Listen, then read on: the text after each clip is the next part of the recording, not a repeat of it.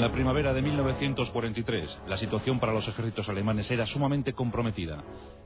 Se había hundido el frente del desierto. Rommel había perdido. Sus carros de combate estaban diseminados por las dunas de Túnez, de Libia y de tantos sitios, de tantos parajes donde habían curtido batalla los hombres del Afrika Corps. Por su parte, en el frente oriental, el desastre de Stalingrado había sumido en la desesperación a muchísimos generales alemanes. Más de 26 divisiones habían perdido, más de 260.000 hombres irrecuperables para nuevos y futuros combates. Había que tomar una decisión, y rápida. Tenía que ser muy rápida. En la primavera todavía se pensaba en la victoria de Alemania. Pero el 13 de julio, una frase del gran general Horch, el gran general alemán Horch, llamado por sus hombres papá, una frase lo definió todo.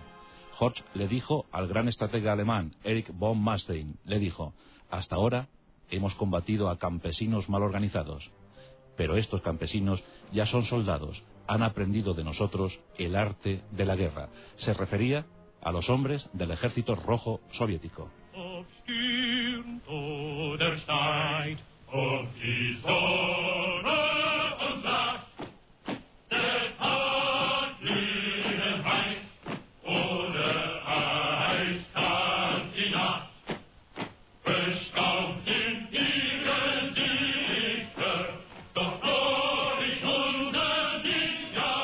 Efecto, las pérdidas de Stalingrado habían sido muchas, cuantiosísimas, valiosísimas, pero quedaban generales, quedaban todavía efectivos, todavía había divisiones panzer operativas, había que presentar batalla, y Adolfo Hitler resolvió presentar combate. Un, pequeña, un pequeño promontorio, una pequeña protuberancia en el terreno, una península aislada en el frente. Lo que iba a ser la Operación Ciudadela. Nos referimos al perímetro que rodeaba la ciudad de Kursk. En el año 1943, Kursk tenía 140.000 habitantes. Y ese perímetro abarcaba una extensión parecida a lo que puede ser Castilla y León y Galicia juntas. Ahí se iba a librar la batalla más decisiva de la Segunda Guerra Mundial, por lo menos en el frente oriental. Desde entonces, la Unión Soviética tomaría la iniciativa. No fue un intercambio de peones, como se dijo en su día, no. Fue algo más que eso los blindados que perdieron los alemanes en Kursk, los aviones que perdieron los alemanes en Kursk, ya no se volverían a recuperar. Desde entonces los alemanes retrocederían. Desde entonces los alemanes empezaron a olfatear el fin de la guerra y no sería propicio para ellos.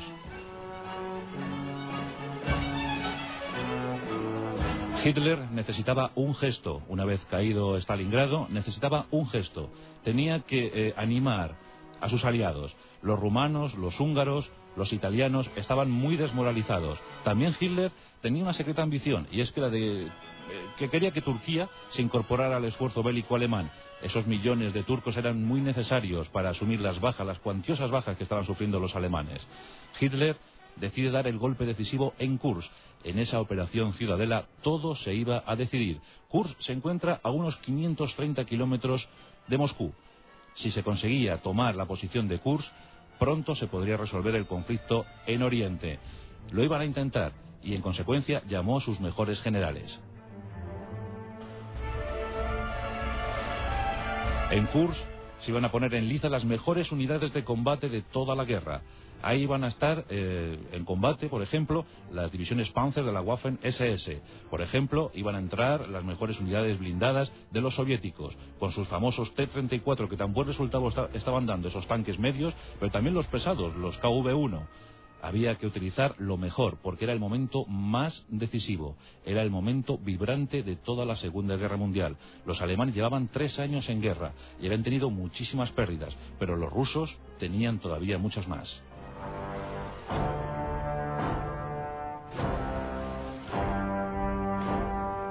Hitler convoca a sus generales, les reúne y les entrega las órdenes.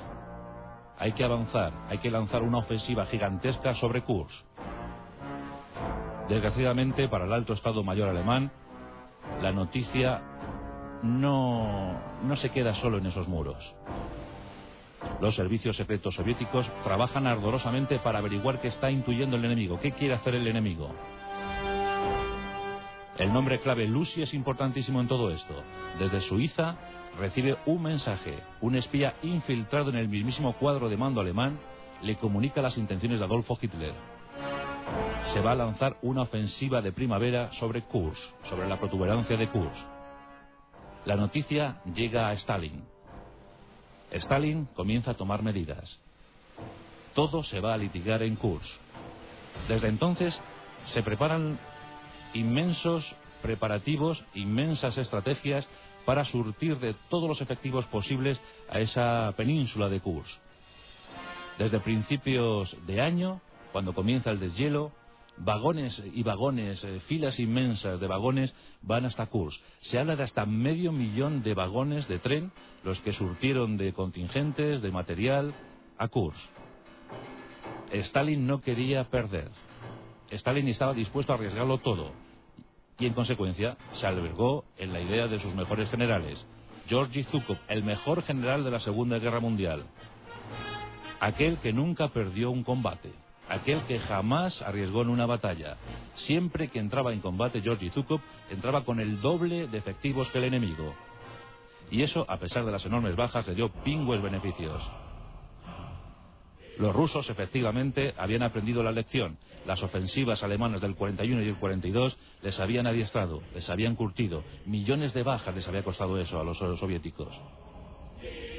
Pero llegaban, llegaban los materiales, los envíos de material del bloque occidental.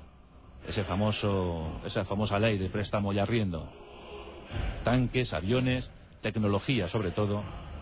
Los tanques ya eran muy buenos, los T-34, los KV-1, los Churchill británicos que también operaban en la zona. En cuanto a aviones, los Ilyushin, los Jack 9 mejorados. Había una inmensidad en cuanto a efectivos, en cuanto a material, que iba a deslumbrar a cualquier enemigo que se opusiera a ellos. Los alemanes tenían una misión en Kursk, y es adentrarse unos 250 kilómetros hasta estabilizar las líneas. Y en esos 250 kilómetros, los soviéticos, advertidos de la presunta ofensiva alemana, establecieron ocho líneas defensivas. Y en esas ocho líneas, parapetadas estaban más de 64 divisiones. Y eso era mucho, muchísimo. Por si fuera poco, cuerpos de ejército, auténticos cuerpos de ejército de blindados soviéticos, se empezaban a situar en la zona. ¿Qué tenían ante esto los alemanes? pues tenían lo, mejor, la florinata de su ejército. Dos Luftflotten enteras, unos 1.800 aviones de combate. Ahí estaban los Heinkel 111, los Junker 88, los Junker 87, los Stuka, los famosos Stuka, que realizarían en Kursk sus últimas actuaciones en grupo. Pero también estaban los formidables Focke-Wulf 190, los Messerschmitt Bf 109 los mejores aviones y los mejores carros, los Tiger, que ya estaban operativos un año antes. Los Tiger eran inmensas muebles de 50 toneladas, con una capacidad de tiro tremenda, un blindaje extremo.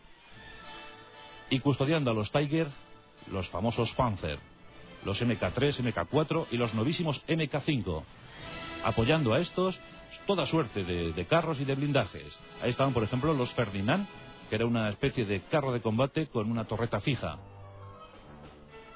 Cientos, cientos de carros de combate. Hasta 6.000 6.000 blindados se llegaron a concentrar en el perímetro de Kursk.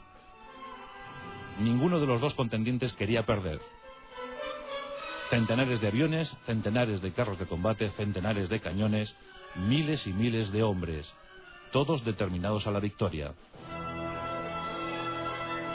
Nos acercamos al 4 de julio del año 1943. Una patrulla de zapadores se encontraba desminando un terreno. Otra patrulla de, soldados soviéticos captura a los alemanes. Los alemanes hablan, cantan, temen por su vida, confiesan que la ofensiva está preparada y que al día siguiente se lanzará a determinada hora, a las cinco y media de la mañana.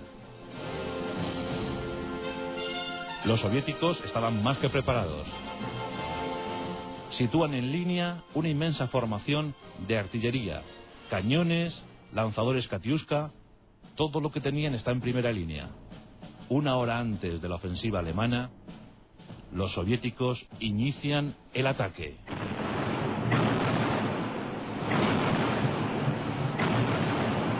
En torno a las cuatro y media de la mañana comienza el fuego.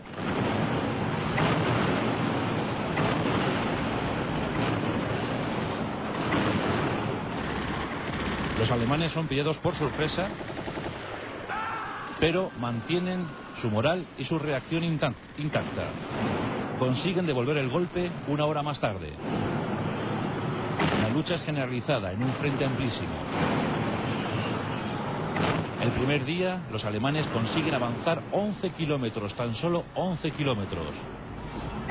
A costa de enormes bajas, los soviéticos dirían más tarde que en ese primer día lograron destruir 586 blindados enemigos. Os podéis figurar la situación. Estábamos en el invierno, sí. no, mejor dicho, en el verano de 1943, pero parecía invierno. El suelo estaba embarrado. Llovía estrepitosamente. Los blindados, los carros de combate, tenían suma dificultad para avanzar por ese terreno tan angosto, ese terreno tan difícil, tan poco operativo. Aún así, las órdenes eran tajantes. Al frente de los alemanes estaban sus mejores divisiones blindadas SS y sobre todo los mejores generales de la Segunda Guerra Mundial. Von Meister, el mejor estratega, Guderian, el mejor táctico, Horch, Model. Ahí estaban todos. Pero los soviéticos estaban dispuestos a no ceder ni un solo ápice de terreno. Todo iba a salir muy caro en esas jornadas de Kursk. Durante días se suceden los combates. Algunas posiciones soviéticas van cayendo. La aviación hace de las suyas. Los Stuka habían desarrollado una táctica de ataque sobre los T-34. Y era atacarles por babor, Cuando les atacaban por babor les hacían daños cuantiosísimos, pero lo más mortífero, lo más efectivo es cuando una estuca lograba enfilar desde atrás una formación de T-34. El estuca caía en su famoso picado y destrozaba formaciones. Era capaz de ir destruyendo un T-34 uno tras otro hasta completar toda la fila. Los Stuka fueron muy eficaces. Dicen que la última vez que pudieron ser eficaces días batallas aéreas enormes, como jamás se habían visto hasta entonces. Cuentan que en algunos momentos hasta 500 aviones se vieron comprometidos en una batalla aérea. Algo sin igual, decían que eran auténticos enjambres de abejas. ¿Os imagináis? 500 aviones de combate de una y otra procedencia luchando a la vez. Los ataques contra los blindados eran también impresionantes. En un lado y en otro se lanzaban en un picado estrepitoso, provocando muchísimos, muchísimos deterioros. En ocasiones, las barreras de humo, el polvo, todo lo que suponía un ataque aéreo lo cubría de tal manera que ya no se sabía a quién se estaba atacando. Era un intercambio mortífero. Caían los blindados a un lado y otro. Eso ya se estaba convirtiendo en la batalla de blindados, en la batalla de carros de combate más impresionante de toda la historia, sin parangón hasta nuestros días. Se cuenta que los alemanes habían logrado reunir unos 2.200 carros de combate para la ocasión. Este número era doblado suficientemente por los soviéticos. Sin embargo, los tanques soviéticos, aparte de los T-34 o de los KV-1, pues eran algo más ligeros. Había, por ejemplo, estaban los T-70 o los propios Churchill, que eran más ligeros. Nada que hacer ante los impresionantes Tiger o Panzer MK4. Las bajas eran muchísimas y nos acercamos al famoso 12 de julio de 1943, el punto álgido en la batalla de Kursk.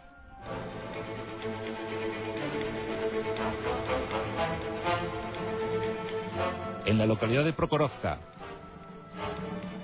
ese día el infierno se iba a desatar.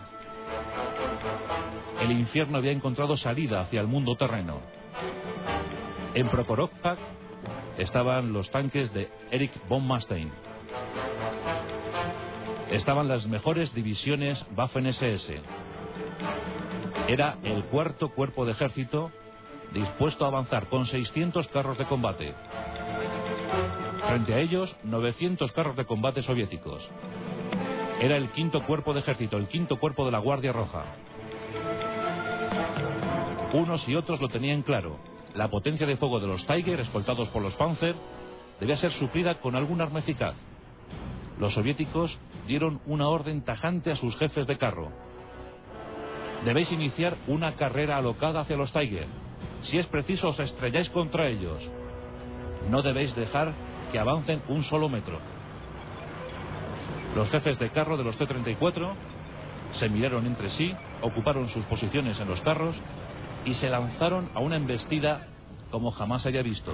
Los alemanes, con los ojos atónitos, veían como los T-34 sin ninguna precaución se lanzaban sobre ellos. Durante un buen rato, los Tiger hicieron blanco a su antojo sobre los T-34. Pero finalmente las dos formaciones chocaron. Fue una auténtica tragedia. Cientos de carros de combate, miles de hombres cayeron ese mismo día 12 de julio se dieron eh, situaciones tan surrealistas como dos T-34 embistiendo a un Tiger. Los tres carros ardieron, se fundieron en uno solo. Cuando se hacía blanco sobre un carro de combate, ya no solo se, dejaba esa baja sobre el campo de, de, batalla, sino también se provocaban otras. Estaban tan, tan unidos los carros de combate, estaban tan cerca unos de otros, que no era raro ver cuando estallaba uno que estallara el de al lado. La infantería de apoyo poco podía hacer y muchos eran acribillados desde el aire por los aviones. Como os digo, era el auténtico infierno. Cuentan que no quedó ni una sola brizna de hierba en unos cuantos kilómetros a la redonda. Más de 1.500 tanques enzarzados en una batalla sin igual. Ninguno quería retroceder. Se enfrentaban lo mejor de cada ejército. Se estaba decidiendo la suerte del frente oriental. Los Tiger iban siendo aislados, aislados y destrozados. Los Panzer poco podían hacer. Los MK5 se mostraron poco operativos porque habían eh, recién salido de, de las cadenas de montaje y muchos de ellos incluso se averiaron. Los alemanes empezaron a retroceder, empezaron a replegarse. No tenían divisiones de reserva, no podían hacer nada. La única opción era que alguien les ayudara y esa ayuda que iba llegando fue cortada por los soviéticos. Antes de que todo fuera fatal para los intereses alemanes, se optó por la retirada. Cuando se abandona Koprovka, la imagen es desoladora, es dantesca. Sobre el terreno, 700 carros de combate de un lado y otro. Unos 300 alemanes y unos 400 soviéticos. Miles de muertos diseminados por todo el campo de batalla. Imágenes estremecedoras. Aviones derribados, carros destruidos, hombres quemados. Fue una batalla atroz, sin parangón. Koprorovka pasará a la historia como una de las locuras más grandes jamás realizada. Todos quisieron ganar. En el fondo, todos perdieron. Pero en ese momento histórico, en ese momento crucial, a pesar de las enormes bajas, realmente quien venció fue Stalin. Sí, había perdido el doble que los alemanes. Había perdido más de 160.000 hombres, 160.000 muertos frente a los 70.000 muertos alemanes. Pero se había adueñado del terreno. Los soldados rojos ya eran dueños de ese terreno no volverían a retroceder jamás. No se volverían a dar las circunstancias del 41 o del 42. A costa de millones de muertes, consiguieron expulsar a los alemanes, poco a poco. Se inició una lenta pero agoniosa carrera hacia Berlín. Una carrera que culminaría el 1 de mayo de 1945, cuando la bandera de la Unión Soviética fue izada sobre el Reichstag. Los alemanes todavía tenían mucha guerra que ofrecer, pero los principales jefes, von Manstein, Horch, Model, sabían que ya se había perdido, que no habría forma de recuperar nada, que sus pasos, los pasos pretendidos hacia los territorios petrolíferos transcaucásicos ya no serían factibles, que ya no habría más suministro de material para los ejércitos alemanes que ya todo era cuestión de tiempo. Esa es la importancia vital de Kursk. Desde Kursk todo fue más fácil para los soviéticos, todo fue más fácil para los aliados. Los soviéticos perdieron 27 millones de vidas en la Segunda Guerra Mundial, de ellas casi 20 pertenecientes al Ejército Rojo. Fueron sacrificados en esa guerra total de exterminio. Los alemanes perdieron 7 millones de almas, de ellas la mitad perteneciente a la Wehrmacht. El mayor horror de toda la historia, la Segunda Guerra Mundial, con 55 millones de muertos. Y en el recuerdo de todos, Koprorovka, ese 12 de julio de 1943. Cuando los ejércitos, los eh, flamantes ejércitos de dos locos como Hitler y Stalin, lucharon, chocaron y murieron. La rosa de los vientos en onda cero.